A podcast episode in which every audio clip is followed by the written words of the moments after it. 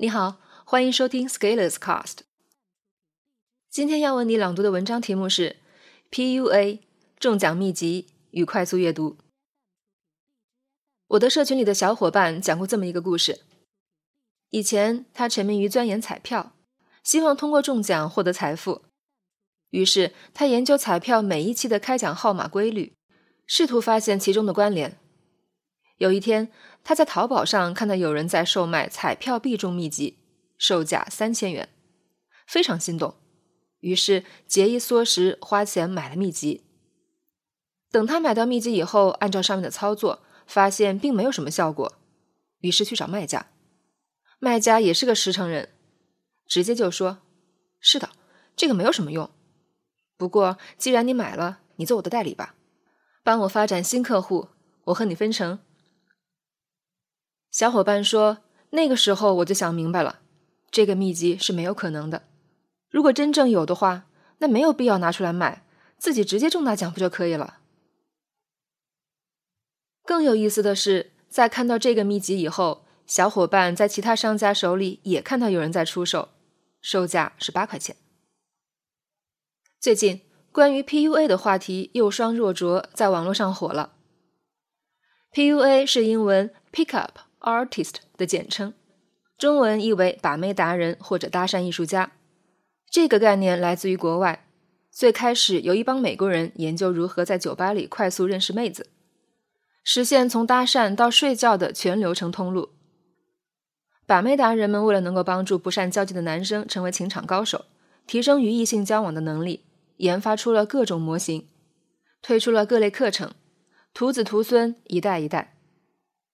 大概在十年前，这些概念传入到中国，有一批人建立论坛，在网络上研讨并进行实践。于是，把妹达人如雨后春笋般在国内传播开来。经过这十多年的发展，已经形成产业，甚至有相关的公司获得了融资。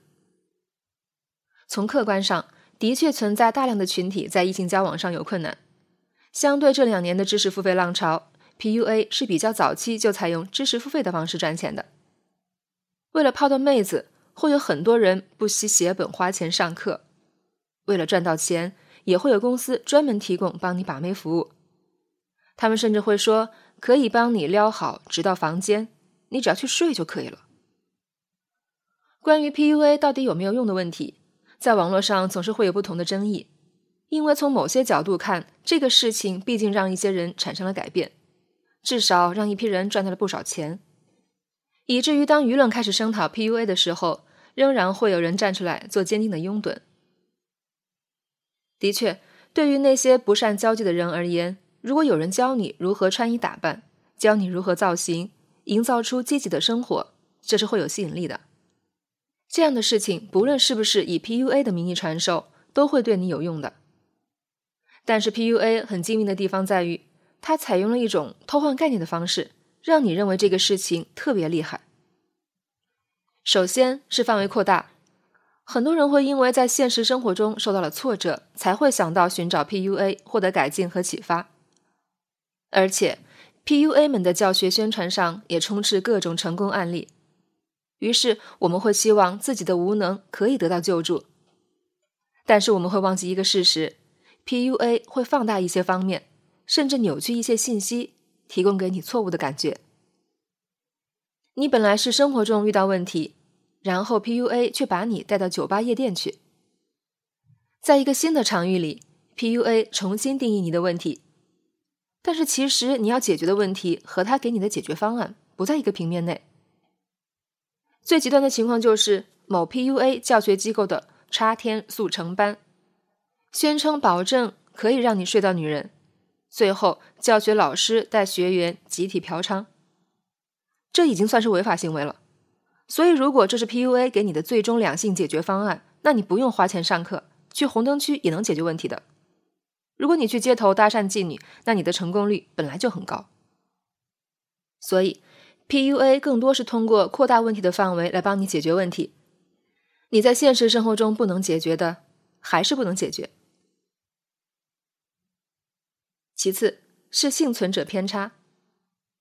PUA 的招生其实很简单，只要写出一个又一个的成功案例，而且是带时间的，比如多少分钟搭讪成功带回家之类的话题，就能吸引大量流量。PUA 经常用于炫耀的招生案例，在近几年也开始演化的越来越露骨。以前可能更多是放一些聊天记录的截图、自拍合照，到后面就开始放床照、做直播，甚至在网络空间上传淫秽色情图片。在目前国家重拳扫黄打非的形势下，如果有哪些人想反 PUA，其实特别简单，只要举报涉黄，那准确率是非常高的，这是可以直接判刑的。这些案例给受众看。